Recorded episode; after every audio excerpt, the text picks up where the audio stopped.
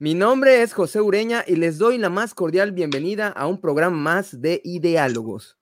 Bienvenidos a esta nave intergaláctica del pensamiento, donde la tripulación estamos totalmente convencidos de que la única manera de llegar a ese mundo tan anhelado, ese mundo feliz, es idealogando.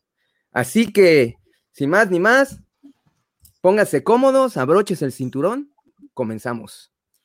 Antes que nada, le doy la bienvenida a mis compañeros Alan Castillo y Gustavo ah. Herrera, que está ya medio perdido. Bueno, antes lo vuelvo a saludar al rato que regrese. Hoy vamos a tocar un tema un poquito escabrosón, pero que se tiene que tocar, como todo lo que tratamos de hacer acá en, Ideálogos. ¿Quién no conocerá a J.K. Rowling? Menos conocida como Joanne Rowling y su gran saga de Harry Potter. ¿O quién no habrá oído de Anne Rice y su famosa novela Entrevista con el vampiro? Esos son ejemplos de mujeres que hicieron historias fantásticas y que estas historias no solo se quedaron en la literatura, sino llegaron hasta el cine, haciendo así que mucha gente pueda ver estas maravillosas historias. Pero, ¿será que ellas la tuvieron fácil? Definitivamente no creo, ni creo que haya intervenido mucho la suerte. Pero si se pudiese decir que hay un camino allá para llegar a este famoso éxito, salir del anonimato. ¿Se podrá decir que hay una dificultad o una diferencia entre género?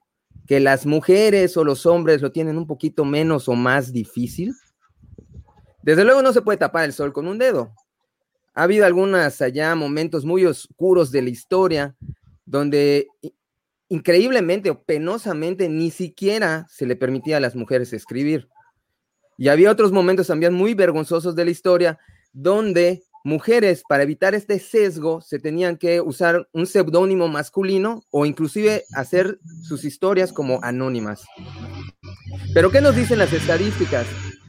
Por allá tenemos una estadística que, que estuve leyendo y sé que no es representativa, digamos, los libros más vendidos de New York Times, pero mucho menos para lo que tenemos acá en Latinoamérica, pero bueno, nos puede hablar de cómo va más o menos o cómo ha estado en la historia.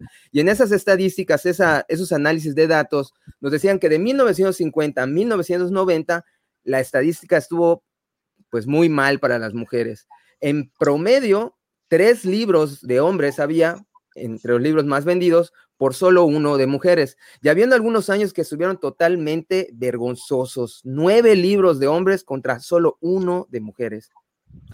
Sin embargo, en 1990 algo pasó, que nos empezó a quitar este sesgo tonto social y se empezó a poner al día las mujeres a tal punto que al día de hoy estamos a la par.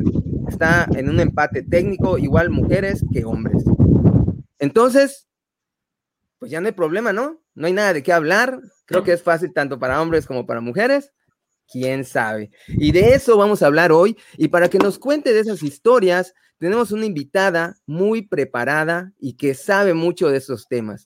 Ella se llama María Jesús Méndez, es ingeniera en electrónica, tiene una maestría en educación y no solo es apasionada de, la lectura, sino que también es apasionada de la escritura y ya tiene algunos pininos por allá, ha hecho algunas publicaciones en revistas en línea y tiene dos que tres cuentos bien interesantes, de los cuales uno es súper bueno, es el único que he leído, por eso que puedo recomendar, llamado Bots, que vamos a dejar la, la liga acá para, en los comentarios para que lo puedan leer.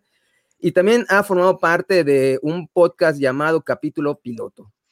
Así que sin más, María Jesús, coméntanos, por favor, ¿Vale la pena hablar de esos temas en la era moderna en la que nos encontramos? ¿Es todavía algo relevante esta diferencia que alguna vez realmente existió entre hombres y mujeres? Cuéntanos tu perspectiva como lectora y ahora con tus pininos como escritora. Hola, ¿qué tal? Muy buenas noches. Eh, muchas gracias por la invitación. Mucho gusto. Eh, antes que nada, pues hay un ejercicio en 2016 unas chicas que se llaman Libros Bifortipo, colectivo, mujeres escritoras, gestoras culturales, se dieron a la tarea de preguntarse, ¿cuántas mujeres tenemos en nuestro librero? Vieron de ahí. Y por ejemplo, si yo les hago ese mismo ejercicio y hoy día les pregunto, ¿cuántos libros de mujeres tienen versus los libros de hombres que tienen en su librero? Pepe ya está fuera. Ya se, ocultó, Pepe. Digo, ah, o, se fue a contar. yo, yo, yo, lo conté. yo, sorprendentemente, solo, solo tengo tres. Yo sí lo, yo sí lo hice. Y, y sé, es que la verdad es una, es una super chafa porque hay la biografía de Einstein, son dos diccionarios. Realmente las únicas dos que se salvan es este J. Eh, Rowling, que es de Harry Potter, y por acá tengo una de Julia Navarro, que es muy buena esa historia, pero nada más tengo como cinco, horrible. Sí, bueno, yo tengo tres. Ajá, entonces estas chicas hacen ese ejercicio y se dan cuenta que tenían números muy bajos de mujeres. Y decían, pero ¿por qué no? Y luego revisaban también, muchos de ellos son estudiantes de literatura y egresadas, la, la, la. Y hacían el ejercicio de revisar autores les pedían leer en la carrera y veían que también el canon era hombre, era de hombres. Entonces, me dicen, bueno, ¿qué está pasando? ¿No? O sea, ¿cómo hacemos para leer más mujeres? ¿Cómo, eh, ¿cómo lo hacemos? Entonces agarran y empiezan a hacer clubs de lectura entre ellas. En 2017 hacen una maratón que se llama eh, Guadalupe Reinas, que va del 12 de diciembre al 6 de enero. Y durante ese periodo, ellas lo que hacen es disparar consignas sobre, a ver, vamos a buscar una, una, escritora afroamericana, una escritora de la diversidad, escritora eh, de cuento y así, ¿no? Entonces la gente va haciendo su lista de libros, las va compartiendo en línea, entonces se vuelve así todo un rollo en redes sociales. Y si no conoces autoras, de verdad a mí me ha servido para eso, voy a las listas de lectura de la gente y empiezo a conocer a diferentes autoras y, ah, mira, me encuentro con esto. Hasta el año pasado hice por primera vez la maratón. La verdad es que solo me leí cuatro libros porque pues no, la vida no me dio tiempo. Y, leí autoras que nunca, había, nunca me había ido por allá, ¿no? Y dije, ah, no, qué interesante. Yo ya llevaba un ratito leyendo autoras y desde que me senté a leer autoras, porque siempre empecé a darle esa prioridad, para serte sincera o sea, yo venía de leer desde chavita, ¿no? Clásico, que, que ves a los demás leyendo y empiezas a leer y empiezas primero con los chistes, en los, en, los cómics, en el periódico. Mi papá leía el libro vaquero. ¿Quién no? no leía el libro vaquero? Es mil chistes. Esa es parte, ¿ve? De hecho, es, no importa que leas, de hecho, no importa por dónde entraste la lectura, lo importante es que leas. Así de simple. Yo recuerdo una campaña que ya me voy a desviar un poquito. Yo soy un poquito dispersa, así que discúlpenme. Sí, siéntete, siéntete libre. Entonces, yo recuerdo que hay una, había una campaña de lee 20 minutos al día, ¿no? Entonces, mostraban a una persona, el influencer, el artista en turno, no sé, y mostraban el libro, importaba. Y yo decía, ¿cómo me va a llamar la atención lo que está leyendo? O sea, primero me tiene que llamar, me hubiese gustado que tuviera algo en la portada y así decía, ah, mira, libro tan interesante, lo voy a buscar, no, no, no conectaba yo con esa experiencia. Hasta que llegan estas chicas ya mucho después y dices, ah, bueno, ¿qué otras maneras de traducir la, literatura? ¿Cómo llegar a otros? Ahorita la invitación sería que lean lo que fuera. Si ya son los, si no son lectores, leen lo que sea. Inclusive se vale no terminar de leer un libro. Se vale decir, ay, este libro ya no le, no le agarro, no conecto, cierro el libro es uno de los derechos del lector, ¿no? Entonces, pero aquí la intención es, partimos de que ustedes leen, partimos de que los ve lee. La pregunta es, ¿leen a mujeres? Si no, ¿por qué no las leen? Que no están a su alcance, porque simplemente llegan a la librería y no las ven, que también eso pasa. De repente todo el, stand de novedades a lo mejor está lleno de, de libros de hombres. No porque tengan un sesgo como tal la librería, sino que a lo mejor la editorial apuesta más a ese autor y lo pone ahí. Tiene mucho que ver con lo que nos dan las editoriales. O sea, no depende nada más del lector. Entonces, esas chicas lo que hicieron fue tratar de hacer el otro lado, exigir como lector la presencia de más mujeres y empezaron a empujar esto. Y sí, de alguna forma hay un estallido y hay un boom. De hecho, hay un, recientemente el país publicó el nuevo boom latinoamericano. Hace algunos años hubo un boom eran puros hombres escritores, ese boom estaba Carlos Fuentes, estaba Gabriel García Márquez, y en, ese, en esa época también estaba por ahí Elena Garro, pero no figuró el boom de escritores. Y ahora hay un nuevo boom con Mariana Enríquez, con Fernanda Melchor y otras autoras que son buenísimas y que están escribiendo lo que está pasando, escritoras contemporáneas, estamos hablando de letras vivas, ¿no? Entonces, la gente ya está demandando leer más a mujeres y creo que está pasando mucho en Latinoamérica y mucho aquí en México, por ejemplo. Y se han dado muchas iniciativas de mujeres. Por ejemplo, salió el mapa de escritoras mexicanas. De hecho, escritoras vivas, escritoras vivas, y donde ponen todo el mapa de, México y las diferentes escritoras que pueden haber en los estados. Por ejemplo, ustedes ahora hablábamos de mujeres, ¿no? Y ahora la pregunta más, más así, más chiquita. ¿Escritoras yucatecas? Ah, no, pues me la pones más difícil, ¿no? Pues María, María, María, Jesús Méndez. Sí. a su cuento, a su cuento bot. y hay un montón de escritoras yucatecas, o sea, y decías, oye, ¿por qué no las conocemos? O sea, ¿qué, ahí qué está faltando? O sea, por ejemplo, ¿cómo es que, impulsar esto, no? Es que la, la, pregunta es esa. Cuando tú me hiciste, el, yo estaba platicando con ella vía telefónica, cuando me dijo, ¿cuántas, me agarró así que en curva, ¿cuántas mujeres tienes en tu librero? Y, ah, ah con razón tenías ventaja. Ya sí, tenía ventaja. Fue Pero a comprar ¿sabes qué? libros. Así que. Compraste el no, diccionario. Que, que... No, no, es que los fue a buscar una caja que tenía guardada. En mi librero solo había uno. En mi librero solo había uno. Tuve que ir a buscar una caja donde los tenía guardadas y saqué otros cuatro para. Yo para sé no que había leído mujeres. Pero a mí lo que me sorprendió y lo que creo que te lo dije en ese momento es de que, bueno, mis papás leían a Agatha Christie, o sea, yo, yo, mis papás leían mucho sobre nazis y creo que también por ahí había dos que tres escritoras sobre los nazis. Entonces yo no, yo considero que no tengo ese sesgo. Tengo un problema que leo lento, ¿no? O sea, yo agarro un libro y me tardo dos meses leyéndolo. Entonces, este, sí tengo que escoger el libro que, o sea, que digo, bueno, este he oído que todos lo, lo dicen, o, ajá, digo, para que, y que le agarre amor, como tú dices, ¿no? Decir, ah, mira, este ya lo he oído en dos, tres personas, me lo han recomendado, pero la pregunta acá es, como tú dices, ¿por qué los libros más famosos, o, es un sesgo más que, no lavarse las manos, pero es un poco social, ¿no? Yo no sé si se puede hacer la estadística de las librerías, ¿cómo estará en, en, entre hombres y mujeres? Porque creo que sí, las como, como tomas Coca-Cola que se te antoja y es porque viste el comercial. Yo creo que es algo así, porque te digo que yo, yo escojo la historia, no escojo si es autor o es autora, a lo mejor ese es el error. Sí, no, yo creo. Ah, duda. ah, no, no, más esa era mi duda, ¿no? Eh, o sea, no sé si a lo mejor es una justificación de, de mi parte, inconsciente de mi parte, pero como que digo, ah, yo igual es como que, ah, esta historia eh, parece interesante, o el típico que alguien te dice, ay, léete tal cosa, ¿no? Y, y, como que no voy, o bueno, según yo, estoy a lo mejor justificando, y no voy diciendo, voy a comprar el libro de, de un hombre eh, caucásico de Blanco. Europa, ajá, de entre 50 y 70, sino que agarro cualquier cosa. ¿no? Ok, boomer. Eh, pero, pues, ajá, pero pues no sé si es una autojustificación de mi parte o qué onda, ¿no? Yo culparía un poquito más a, la, a, las editoriales. Por ejemplo, ahora que mencionabas el caso de J.K. Rowling, ¿qué ocurrió con ella? Cuenta su historia. Bueno, parte de lo que dicen es que J.K., cuando sus editores toman el libro, de, el manuscrito de Harry Potter, lo checan y dicen, no, pues está chido, le va a gustar a los chicos, a las niñas, a los niños, la, la, la. ¿Sabes qué?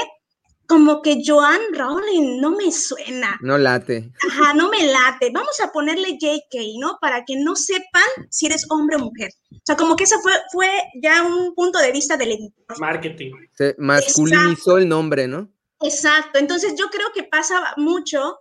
Yo digo pasaba porque a lo mejor ahorita ya está cambiando esto, ya están con este boom de leer mujeres, ahora sí, ya están poniendo las editoriales a más mujeres.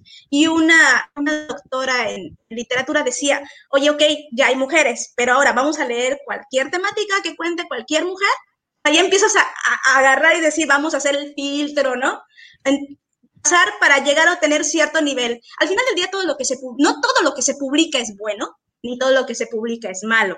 ¿Vale? O sea, al final del día hay un espectro muy amplio de literatura y lo que puedes alcanzar a leer. O sea, yo no tengo tema, ningún, para mí ningún libro es malo.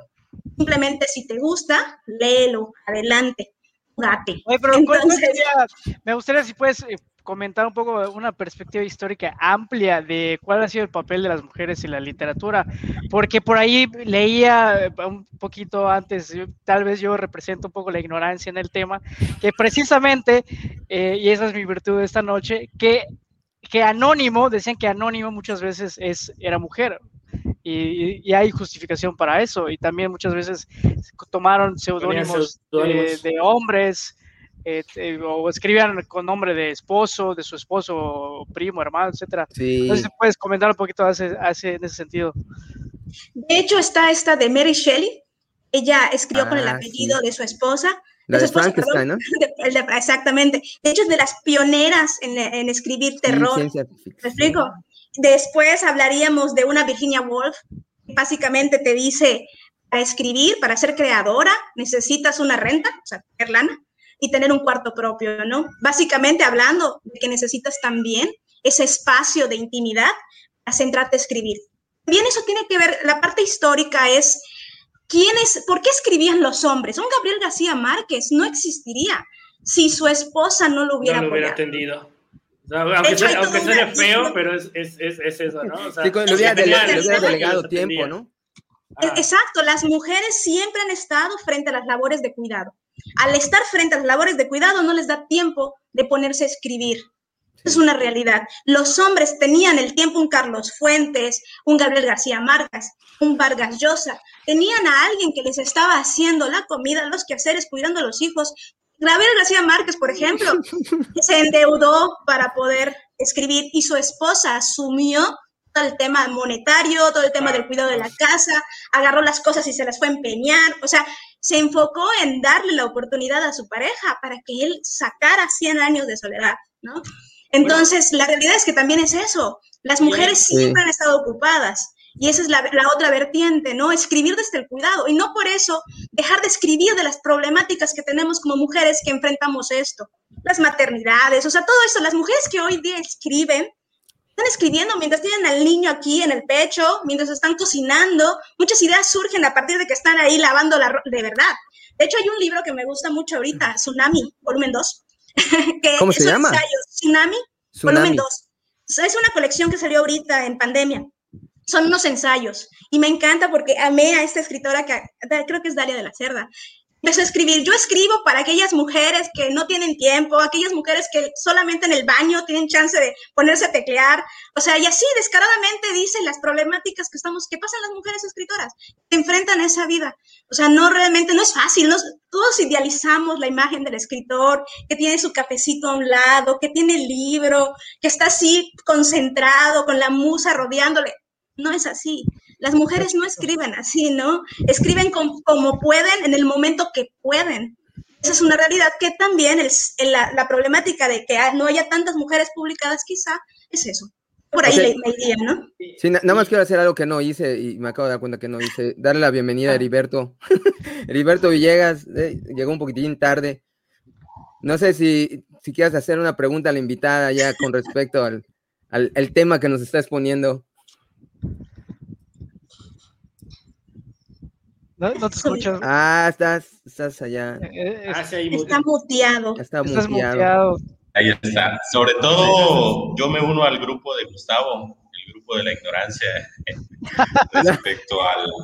Respecto, la verdad es que igual hice ahorita mentalmente el ejercicio y quizás el 97, 98% de los autores que tengo ya son hombres, ¿no? Y creo que en gran medida es también porque, pues, bueno, cuáles son los clásicos, quiénes te recomiendan, ¿no? Tus amistades y demás, y por ahí vas construyendo tus gustos literarios. Eh, yo sí me gustaría preguntarte para nosotros y para la audiencia, eh, a nivel México, Latinoamérica, cuáles serían las tendencias literarias y cómo están las mujeres eh, enarbolando esos liderazgos, si es que así está haciendo, un poco para diversificar o ampliar la oferta, por una parte, y también el conocimiento de las audiencias, que yo creo que en gran medida no es tanto cuando compras un libro no es tanto si el autor es hombre o mujer, ¿no? sino quizás la publicidad que respalda el libro o la editorial que le da mayor realce o tu mismo círculo, ¿no? quizás de amistades que te dan algunas recomendaciones. Entonces, preguntarte por esa parte, eh, un poco para ampliar la información respecto a lo que a los, al grupo que honestamente yo me incluyo, pues no soy eh, doctor conocedora en la temática. Yo, por ejemplo, tengo una escritora mexicana de la que soy fan, yo me enamoré de ella a partir de que leí su primer libro. Ella se llama Fernanda Melchor, no sé si la han escuchado. ella es de Veracruz, creo que nació en 1980, o sea, es contemporánea. Y me gusta mucho la temática que escribe. Ella habla sobre los temas de violencia que ocurren en México, principalmente en Veracruz. Entonces, cuando piensas en eso y piensas, bueno, una escritora veracruzana escribiendo sobre violencia en México, eh, empezar siempre todo está centralizado. Ella es veracruzana, ella está escribiendo desde ahí. Entonces, ella se volvió muy famosa con su novela Temporada de Huracanes. Inclusive la han traducido al, ¿cómo ah, se llama? Francés, portugués, o sea, su editorial la ha apoyado un montón porque fue un boom. Y de ahí tiene una colección, antes de eso tiene una colección de cuentos que se llama Aquí no es Miami. Y recientemente sacó una novela que se llama Paradise. Es una novela corta, de hecho la lees en dos horas está para, leerse en dos horas. De hecho, es una propuesta que ella trae de decir, es como una película, darse a leer. Entonces, eh, ella es muy buena, es parte de, es el boom, dentro del boom está ocurriendo ahorita en México y Latinoamérica. Si yo te tuviera que recomendar un libro, sería de Fernanda Melchor, o sea, yo soy súper fan. Pero ahora, yo recientemente... Ay. Se llama Matria. Claudia Velázquez es una chica... No, te escuchamos. sí, ya, ya, ya volvió, ya volvió. No se nos puede repetir, nada más oye el Matria. este 2020 yo me uní a un club de literatura, se llama Matria. Claudia Velázquez es una chica, vive aquí en Mérida, y decidió abrir este club de lectura enfocándose a leer mujeres. Cualquiera puede entrar a leer. Eh, de hecho, me encanta porque su consigna, ella dice, bueno, págame, si no me puedes pagar, no me pagues. O sea, ¿cómo le vamos a hacer? Pues hacemos un trueque. Me puedes dar un libro que, que me pueda gustar, puedes incluso leer un libro en audio que tú quieras leerme. Eh, si tienes dinero, ah, bueno, me puedes pagar lo mínimo, son 200 pesos. Y si tienes, ah, pues 400 pesos. O sea, me, me encantó. Desde ahí dije, ay, mira, o sea, realmente ves el amor porque lo que quiere hacer, ¿no? Realmente difundir la, la literatura. Entonces, eh, empezó en agosto de 2020 y empecé a conocer autoras que en la vida las me había acercado yo a ellas, ¿no? Yo ya llevaba un ratito leyendo mujeres. Está Guadalupe Nettel, otra escritora mexicana.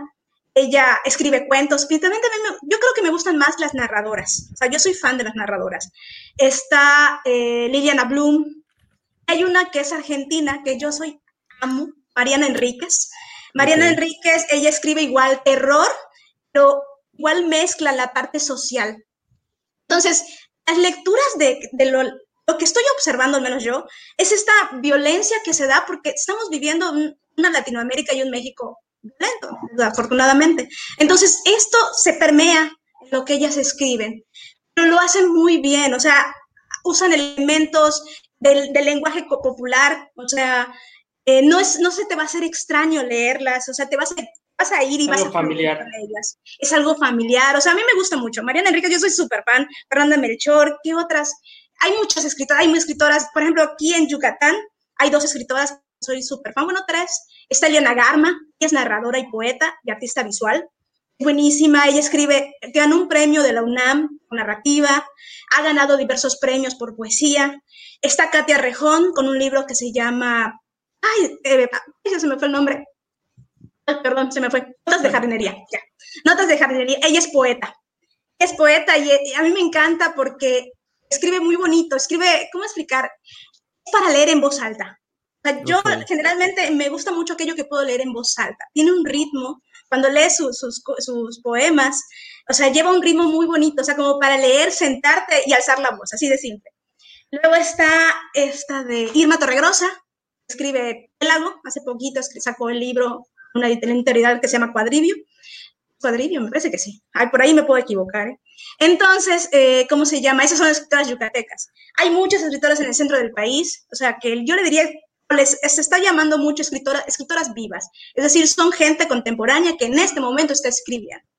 Yo hace poquito estaba, yo estaba pensando, bueno, no solamente es hablar de, de, esto, sino que también promover, ¿no? Así como ahorita les platiqué de Matria, me puse a pensar qué otra cosa les puedo promover para que ellos encuentren alternativas a buscar a esas escritoras, ¿no? Porque no van a llegar así, ay, bueno, ¿dónde, dónde buscan? No, googleo. Tiene que, ver, tiene que ver cierta promoción. Claro, entonces ahorita dije, a ver, ¿a quiénes busco? Entonces encontré a Nora de la Cruz. Nora de la Cruz es una, es doctora, en, de hecho la, hice mi tarea, ¿eh? Sí, eso veo. sí, dije, no, tengo que, tengo que buscar. No, entonces está Nora, que es, doctora en teoría literaria. Ella tiene un canal de, de YouTube que se llama Interior 403. Ella ahí habla de literatura. y generalmente habla de temas de literatura de mujeres, etcétera. Es buenísima. Si quieren buscar recomendaciones, vayan Interior 403 y ahí van a encontrar un montón de autoras que ella habla sobre los libros que ha leído y demás. Luego hay un blog de una chica que es de acá, que se llama Laura Rodríguez, ella es licenciada en literatura, que se llama Días por Días, es otro blog. Bien hace clubs es un club de lectura y van promoviendo libros al mes. Entonces te puedes unir y puedes empezar a leer con ellas, etcétera. Generalmente también leen mujeres. Y hay otro grupo, bueno, ya les dije de Matria y ya les dije de libros Big Four tipos. Entonces, esas son las opciones, y hay más, ¿eh? Hay muchas más, donde ustedes pueden decir, bueno, no se me ocurre qué, no, sé no se me ocurre por dónde empezar. Estas chicas están haciendo mucha labor de difusión cultural, de difundir la lectura de mujeres. Esa sería mi recomendación. No hay pretexto. Sí. Bueno, no sé si quieres hacer alguna pregunta, Alan. Pues eh, mm, no sé si sería exactamente pregunta. Bueno, eso que comentabas, de hecho, justamente por pues, responde algo, una conversación que teníamos eh, justamente el día de ayer, me parece. De, qué manera, o sea, a lo mejor está claro que pues ha habido cierto, ah, se me fue la palabra, y cierta, no, cierta cerrazón o sea, cierta falta de apoyo por parte de las editoriales, ¿no? Eh, posiblemente para poder eh, publicarlas. Digo, eso no sería, no, a mí no se me hace nada extraño, no es algo de celebrar, pero no se me hace nada extraño porque pues, venimos de una cultura de varios años atrás, en donde literal las mujeres ganaban menos o no podían acceder a cierto puesto en una empresa, solo eran ciertos. Entonces, pues, digo, desgraciadamente todavía no se ha, eh, no hemos logrado destruir esa, esa barrera, entonces no me extrañaría que las editoriales dijeran, ah, muy bonito, pero es mujer, bye. Eh, ah, bueno, este está medio mediocre, pero es hombre, vamos a publicarlo, ¿no? Eh, la cuestión, y recuerdo con lo que platicábamos, era, bueno, ¿qué se está haciendo para poder revertirlo? O sea, hay realmente a lo mejor un, un, apoyo, o sea, de que se hayan juntado y digan, oye, pues, no sé, si las editoriales nos están cerrando la puerta, entonces vamos a buscar la manera de mandarnos a la chingada y, poder empezar a, dar difusión, ¿no? O sea, hacer lo que no están haciendo ellos por nosotros, hacerlo de nuestra parte, que, que eso pues ya me queda claro que, que sí, ¿no? Porque pues es justamente los ejemplos que, que estaba citando, ¿no? Esto es algo que como que reconozco. Eh, ahora también la cuestión es que yo, por lo que veo y lo que he investigado, pues la verdad, el tema de la, de la escritura es algo bastante complejo y difícil. Me atrevería a decir que incluso para todos, o sea, hay varias personas, bueno, yo tengo aquí un libro de pues, un hombre, eh, que es de John Kennedy Toll, que pues, ese güey murió pensando que era un fracasado, o sea, escribió dos libros, todos lo mandaron a la chingada, se suicidó literal, y ya hasta después que se suicidó, su mamá fue la que después de estar tocando puertas en todas las editoriales lograron que, que lo publicaran, y, pues, a mí es uno de mis libros favoritos, ¿no? Pero digamos, ¿cuántos como él habrán muerto y, nadie leyó sus, libros? Entonces, si, si, para a lo mejor, para un hombre que tenía a lo mejor cierto privilegio, si igual hay una alta tasa de que pues pasan sin pena ni gloria, pues, para una mujer está un poquito más complicado. Y hay un tema que te quería preguntar, a ver si tú sabes si es cierto, es chisme o, qué onda. Yo leía que eh, eh, Scott Fitzgerald le plagió en repetidas ocasiones a su esposa Zelda. Y que muchos pues, de, los libros de autoría o fragmentos o algo, pues no era que lo hiciera, era que lo escribía Zelda y el güey lo, lo, publicaba eh, pues como si fuera suyo, ¿no? Eh, y pues digo, igual eh, que comentabas hace ratito, ¿no? Que dices, no, pues les tenían que servir. Yo estaba pensando, bueno, aparte que les tenían que servir, quién sabe cuántos, abrí, cuántos casos hubieron, como el caso de Zelda y Scott, de que a lo mejor ella eh, era la genio, y, pero pues como en ese momento pues las mujeres no, no podían acceder a publicar, pues él, ah, pues dámelo, y yo lo publico. ¿Y qué, qué vas a hacer? ¿Vas a decir que, que, que, tú lo publicaste? Pues ¿quién te va a creer, no? Todos te van a tirar a, a, loca. De hecho, no me, no, no me sabía ese, ese, ese mito. No lo conocía. O sea, de hecho, a Scott Filter no lo he leído. O sea, creo que el de él es la esta. El, de, el Gran Gatsby es como que el, el Gran Gatsby. No, la verdad no lo he leído. O sea, hay clásicos que no me he leído. Entonces, sí, igual, no, realmente no. Ni que digas, creo que me lo compré y no lo leí. Ah, suele pasar. Sí, suele pasar. Sí, la verdad no, no lo he leído. Entonces, pero, por ejemplo, pasa el caso de Elena Garro, ¿no? Elena Garro Ah, estaba sí, sí, sí. ah, casada con Octavio Paz y justamente todo mundo alaba y ama a Octavio Paz y a Elena Garro la tenían en un punto, en algún momento la acusaron de delatar el tema del 68 y no sé qué tanto y la acusaban de loca y así horrible, pero y eso fue mucha tierra que le echaron y ya recientemente la empezaron a reconocer, no, realmente es una escritora, a mí me encanta, hay un libro que, hay un cuento, se llama La culpa es de los tlaxcaltecas. Yo digo que ese cuento es de ciencia ficción, porque estamos hablando de que creo que lo escribió en los 60 por allá, y hay una escena donde ella narra, prácticamente es un viaje al pasado, o sea, y ella con un recurso de estilo agarra y dice, bueno, pues todo se vio blanco, y de repente está en la época de los tlaxcaltecas. Sí, o sea, es un viaje, si lo ves, es un viaje en el tiempo. Entonces yo decía, ay, qué chido, y estaba hablando. Entonces, nunca, nadie se iba a acercar a Elena Garro porque siempre estaba eclipsada por Octavio Paz. Eso pasaba, ¿no? E incluso le comentaba yo a Pepe que justo ese es el ejemplo. Creo que igual hace un par de años salió el, el ¿cómo se llama? El aniversario del de Elena Garro. Y en un libro le pusieron una etiqueta, estos, estos cintillos que llevan, y le pusieron esposa de Octavio Paz, musa de no sé quién, y no sé qué tanto. Y obviamente las redes sociales se fueron así, que cómo es posible que tengas que hablar de la relación de ella, de ella otros hombres para hablar de ella. O sea, no puede ser que a estas alturas, ¿no? Entonces, mucho ha pasado que las redes sociales han ayudado a difundir escritoras e incluso hoy día las escritoras, como me decías por allá, ¿qué están haciendo, no? Están se están organizando de manera colectiva para tener la oportunidad de crear ella, de cre ellas crear, sacar sus editoriales, su auto, sus autopublicaciones o crear es, o crearse espacios. Y están, están trabajando, realmente sí, hay mucho movimiento eh, de las escritoras para trabajar en esto, desde las autopublicaciones, desde la creación de espacios, ya sea revistas, ya sea eh, editoriales, casas editoriales, están trabajando en producir, para que al final del día, si no es una gran editorial, ellas tengan la oportunidad de seguir siendo publicadas, ¿no? Porque Sí. igual. Ah, bueno, perdón, Pepe. Eh, No, bueno, yo no- lo único que quería que, eh, comentar es de que yo creo que eso debe ser cuestión de tiempo, ¿no? Pero hay, hay un problema pues, eh, que yo vivo, de, eh, digamos que de raíz. Por ejemplo, y a lo mejor tú igual lo has vivido porque eres ingeniero en electrónica. Hay ciertos, digamos, rubros o temas en los que es casi, casi puro hombre. O sea, decir que uh, puro hombre y, y ser mujeres o una mujer de cada 100 hombres. O sea, de hecho, ese, ese fue el problema que yo tengo en mi librero, ¿no? Creo, la tercera parte es de ingeniería y todos pues, son de hombres, ahora sí que ya no hay ni uno de mujeres allí.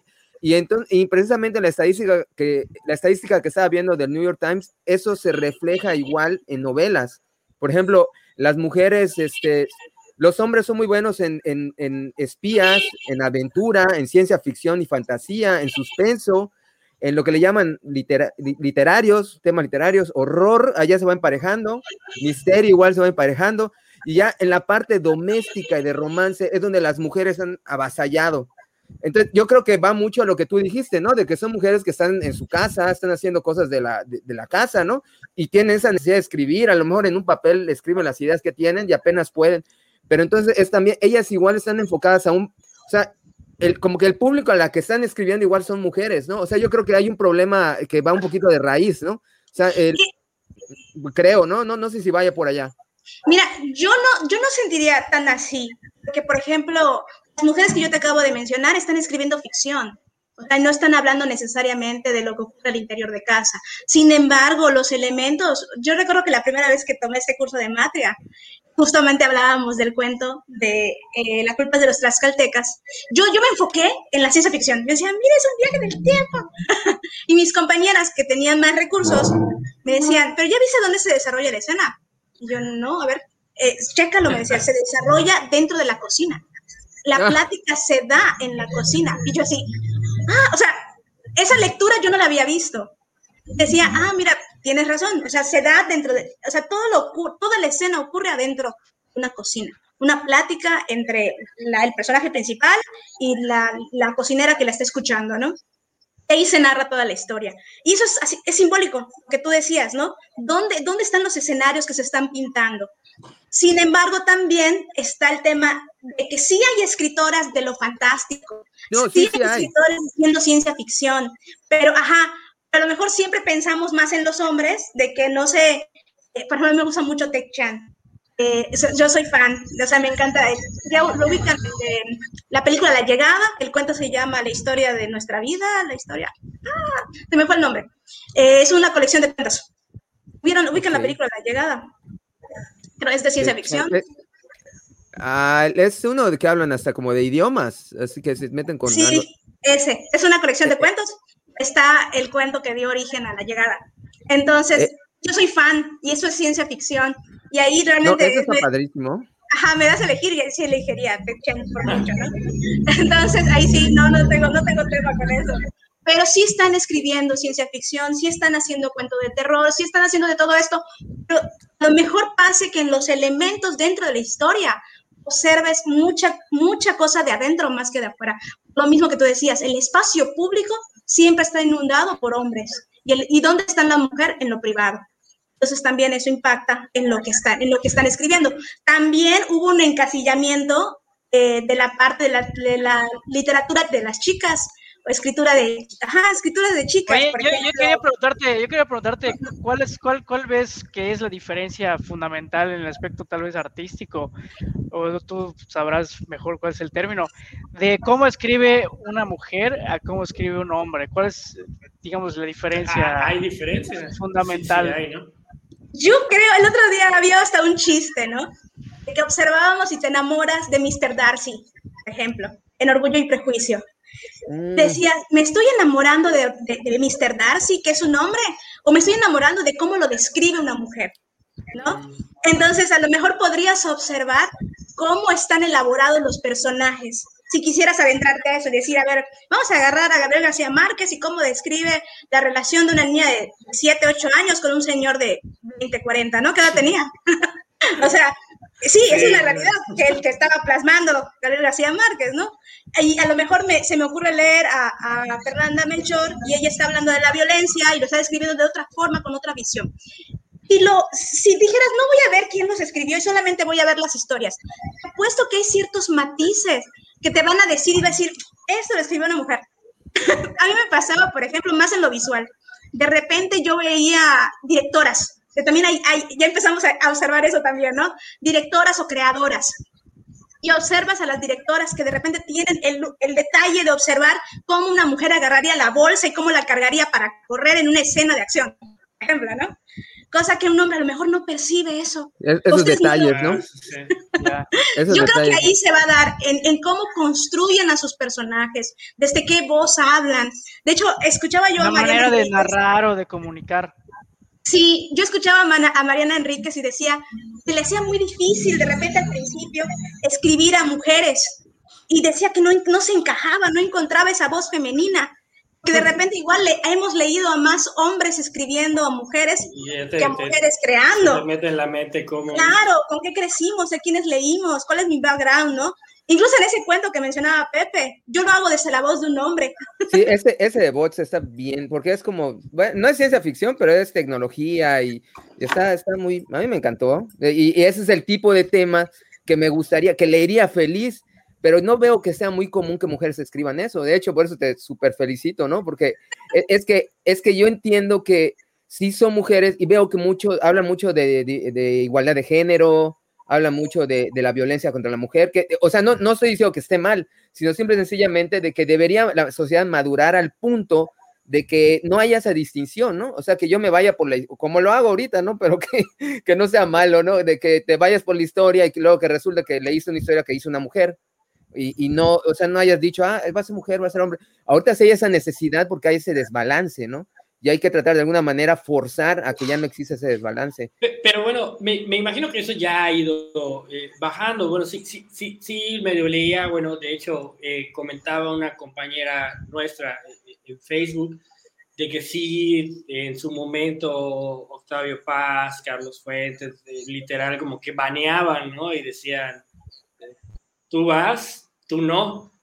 Y banearon a, a, muchas escritoras, ¿no? Pero que pues, ya, ahora sí que ya cuando ellos pasaron ya a otro término, pues ya empezaron a salir como que más, incluso de Elena Garro, ¿no? Ya empezaron a salir más publicaciones y, en general de, muchas mujeres. Entonces, quiero pensar que ahorita ya ha ido bajando un poco eso, pero luego tenemos el caso de JK y dices, ah, chinga, pues entonces no, porque pues a ella le tuvieron que quitar el nombre y ponerle las iniciales, entonces como que dice, ah, chinga, ¿qué onda? O sea, ¿realmente mejoramos o, o, o, no? O sea, ¿la estadística es real o, en realidad eh, siguen marginadas?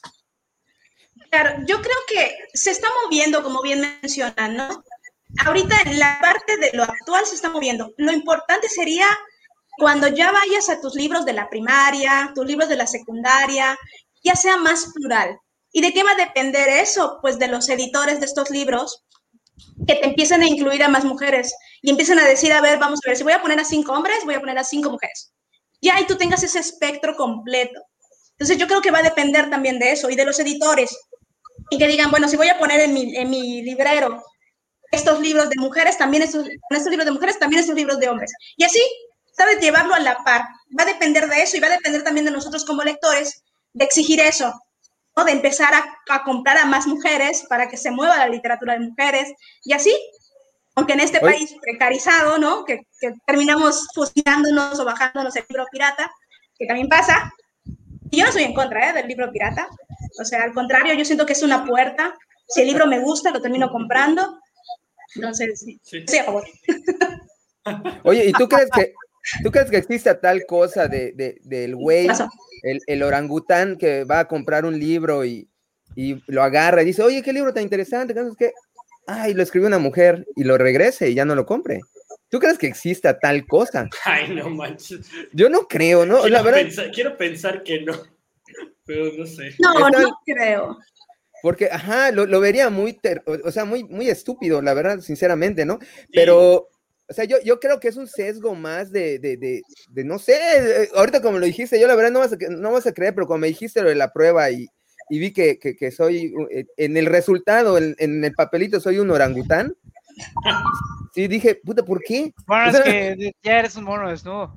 Bueno, soy un desnudo, pero también parece cerebral, ¿no? Porque, pero es que, eh, la verdad, yo sí estoy choqueado, porque, porque en serio, o sea, lo diría, si de verdad, yo creo que tendría. Como pero, pero será, será simplemente un reflejo eh, la literatura de lo que es, eh, pues en sí, un espectro más amplio de cosas, la sociedad, la economía, etcétera, la política. O sea, tal vez la, la literatura, al fin y al cabo, es una dimensión más de, pues, de la vida en general. Pero es igual, yo creo que... O es, eh, es especialmente notorio el sesgo en literatura que con respecto a otros ámbitos.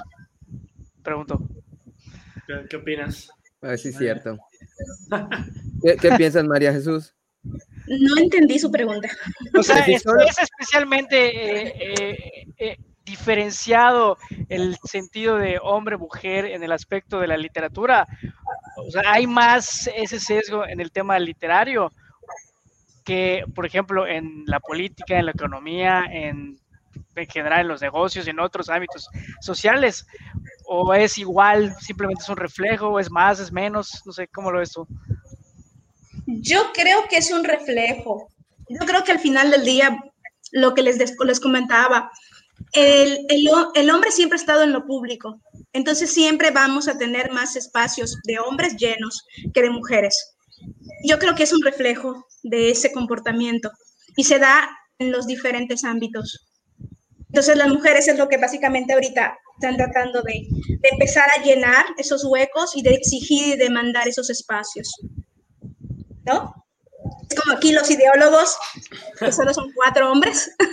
Bueno, pero precisamente por eso queremos invitar a cada vez más personas de todo tipo de ámbitos, géneros y todo el abecedario. Y, conocemos. Exactamente. Sí, igual de, por eso tocar esos temas está un poco raro, ¿no? Yo, yo, tenía, yo tenía una teoría pero, ajá, volvemos a lo que te comentaba al principio, ¿no? De que no sé si en realidad me estoy autojustificando o qué onda, ¿no? O sea, cuando vi los libros, los pocos tres libros que tengo de, mujeres, pues uno es son temas de, política, el otro son cuentos, literal, cuentos yucatecos, y el tercero pues es de, de finanzas, ¿no? Entonces, son como que temas afines que me interesan, entonces Ah, como que lo primero que pensé fue, ah, bueno, en los temas que generalmente me gusta, probablemente hayan menos mujeres eh, publicando, pero pues, no sé si, si sea cierto o, no. o sea, a final de cuentas agarré los libros por el tema, ¿no? Era como dices, la contraportada, ah, está, está bueno, y lo agarro, ¿no? Me fui buscando la temática, no me fui buscando un autor en específico.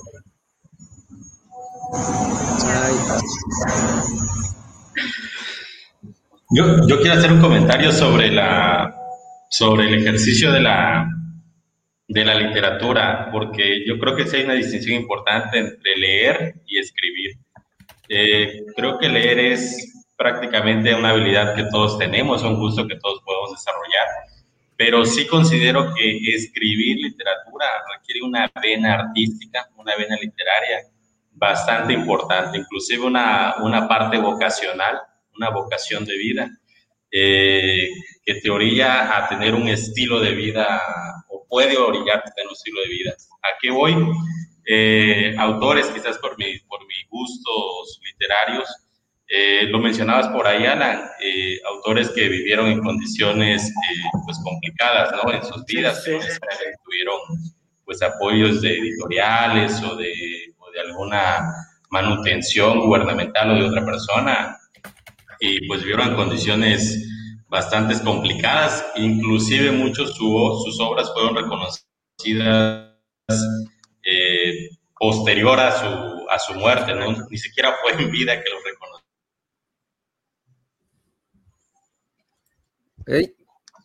Ya creo que.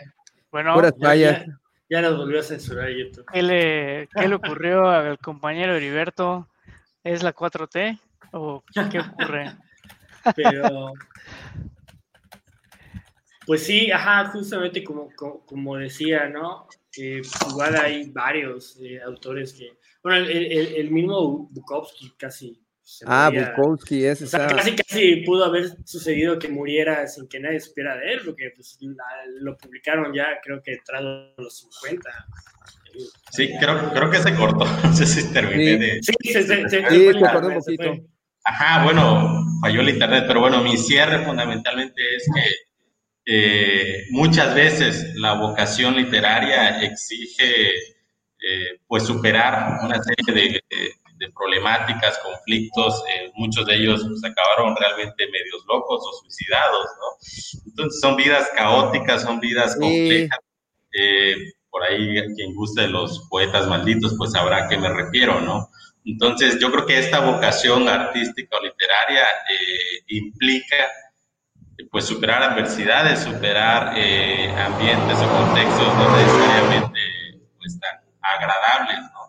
Entonces, por ahí quizás la reflexión o la invitación o el comentario sería que independientemente de las condiciones, eh, quizás de inequidad, que por supuesto se tienen que, ir trabajando sobre ellas, eh, la propia vida literaria, ¿no? Vocación literaria, yo creo que sí exige una entrega o un apasionamiento que te, que te lleve a, trascender muchas condiciones o condicionantes de tu entorno. Bueno, nada más quiero hacer un comentario que al parecer María Jesús tuvo acá un pequeño problema y no sé si vaya a seguir, parece que ya no, pero creo que podemos acá dialogar y dialogar un ratito si, si gustan mis, acá mis compañeros, eh, parte de la tripulación de la nave o no sé si ya quieran cerrar. De acuerdo, de acuerdo, como gusten. Aquí estamos. Yo, yo, bueno, a mí me gustaría meter un poquito allá de condimento a la situación, ¿no? Porque, porque realmente yo sí creo que es una cuestión orgánica. Eh, definitivamente, forzarlo un poco, sí, sí es, o sea, no, o sea, yo creo que lo amerita, ¿no? Yo tengo una hija y, yo creo que el hecho de saber de que vea libros en la casa, que sean escritos por mujeres, que tenga el contacto de que haya, no sé, que a lo mejor su tía sea escritora, e, e, eso es totalmente válido, ¿no? Pero yo sí también creo que de alguna manera, como en mi caso, ¿no? Desgraciadamente soy, leo lento y sí tengo que escoger temas de tecnología, cosas así. A mí sí me gustaría que, como le estábamos comentando, ¿no? Que las mujeres ya lograran eh, mm, subir en todos los temas, no estar allá presentes en todos los temas para que pudiera estar más a la mano, que pudiéramos no, no, no forzarlo, ¿no? Obviamente, ahorita yo ya lo tengo muy pendiente y cuando tenga dos libros y tenga que escoger entre uno y uno, sí le voy a dar un poco más de prioridad a las mujeres, ¿no? Pero sí, sí, de mientras no se tope los libros que tengo en, en, mi lista de que tengo que leer porque es una cuestión de trabajo o algo así, pues sí me gustaría que hubiera más opciones, ¿no? Que eso es lo que, lo que le llega a comentar a María Jesús, que más o menos me dijo que, que, que de hecho es así, ¿no? Y yo creo que es hasta natural. Cuando nos juntamos, ajá, yo creo que alguna actividad haremos los hombres que a lo mejor nunca nos van a poder eh, alcanzar las mujeres en cuestiones de literatura, pues escribimos más porque son actividades que hacemos más, ¿no? Y si algún día ellas van a trabajar igual que nosotros y van a estar al tú por tú en todo, pues a lo mejor vamos a ver muchos más libros de ellas, porque creo que en ese sentido siendo un poquito más capaces ellas que nosotros. No sé qué piensan ustedes, compañeros, y si también ya quieren que vayamos cerrando. completamente, o sea, el punto es simplemente que, que se asuman, en mi opinión, que se asuma, que se asuma en general, hombres, mujeres, que lo asuman, pues esa igualdad y simplemente el hecho de que tú quieras pues como dice, decían por allá, gozar de una buena historia o de incluso de libros de no ficción, porque honestamente yo soy poco docto en el tema literario, ah, solamente conozco un poco el tema de la poesía, pero en general lo que cada quien guste de leer, seguramente habrán referencias de cualquier tipo de género, inclusive los nuevos géneros, así que yo creo que simplemente es asumir esa diversidad y el hablar de literatura de un sexo o de otro creo que ya debería ser cosa inclusive hasta del pasado. Al menos en ese sentido. las decisiones ya no, no vienen al caso, realmente. Pues no sé si, si quieren ya, entonces vamos a cerrar con alguna conclusión de cada quien. de acuerdo, amigo. Ok. A ver, mi estimado Heriberto, Que, que, te vi por allá. Primero agradecer a la, invitada el hecho de que haya estado con nosotros. Este, seguramente nos verá en la retransmisión, por ahí tuvo un problemilla que se sintió mal y tuvo que, que desconectarse. Realmente agradecemos que se haya dado el tiempo y la oportunidad de platicarnos eh, pues de estos temas ¿no? que muchos realmente desconocemos. Eh, yo creo que es importante ir trabajando todos en la construcción de una ciudad más igualitaria en este tema de literatura y en cualquier otro tema, que grupos que históricamente han sido o hayan sido pues excluidos, marginados, no discriminados, que se vayan construyendo los puentes, las oportunidades, los caminos con la participación de todos para una mayor eh, pues justicia, digamos así, una ciudad más justa, eh, más, eh, más inclusiva. Creo que es algo fundamental. por lo que nos platicó la invitada, creo que ya se está trabajando o se han ganado muchos espacios en ese sentido quizás igual como audiencias y como lectores también nos toca nuestra parte de reeducarnos, ¿no? Eh, de explorar nuevas alternativas eh, y seguir trabajando en ello. Eh, igual, concuerdo con lo que dijo Gustavo, pues, lee, ¿no? Lee hombres, mujeres, lo que quieras, lee, ¿no? Instruyete, busca nuevas ideas, este, estimula tu pensamiento a través de, pues no sé, literatura o, algunas otras expresiones artísticas. Siempre es enriquecedor ver otras perspectivas, otras visiones y nos, creo que nos, nos ayuda a ser eh, personas más, más completas o a entender mejor el contexto en el que Letras. Gracias, Heriberto. Gustavo, ¿alguna conclusión? Pues igual agradecer a la invitada, sé que igual tuvo un problema personal, pero pues gracias por darse ese tiempo de instruirnos un poco a los iletrados, literalmente, y pues simplemente como aquí comentaron, pues leer, leer, leer, y pues bienvenida al intercambio de ideas, y aquí este foro está abierto para cualquier tipo de personas que quieran promover un tema en ese sentido. Pues nos vemos el próximo viernes. Gracias, Gustavo. Alan. Pues, o sea, por lo que platicábamos, me alegra que ya haya como que una, o sea, una cierta organización para poder eh, impulsarse y poder seguir adelante eh, a pesar de que pues, hoy en día siguen habiendo eh, pues, ciertos eh, cierres ¿no? de espacios para que puedan trascender justamente. por otra parte, pues, pues igual, ¿no? Que podamos ver la manera de poder apoyar más en general las escritoras, a los escritores, también obviamente considerar, no sé, yo, yo me quedo con la idea de justamente lo que comentaban, de que probablemente a lo mejor, y no sé si lo estoy justificando, las editoriales eh, tienden a, a, lo mejor a darle más posibilidades a los hombres y a las mujeres, porque probablemente piensen, ah, e, el hombre me va, me, va a producir más obras eh, al año, que la mujer, porque el hombre se va a dedicar de lleno a esto, y, la mujer, pues a lo mejor, como ponía el ejemplo eh, eh, justamente María Jesús, si tiene hijos, tiene esposo, tiene etc, etc, pues no le va a dedicar tanto tiempo. Lo cual se me hace que es algo completamente eh, absurdo, ¿no? Que, que, sigamos pensando en esas cuestiones, pero pues me consta que sí, que sigue sucediendo, ¿no? Si en el ámbito laboral, igual luego dices, ay, no le vamos a dar el puesto porque no va a estar de al 100 eh, en la empresa porque pues tiene hijos, ¿no? Y, cosas absurdas, ¿no? del medioevo, pero que no me extraña, ¿no?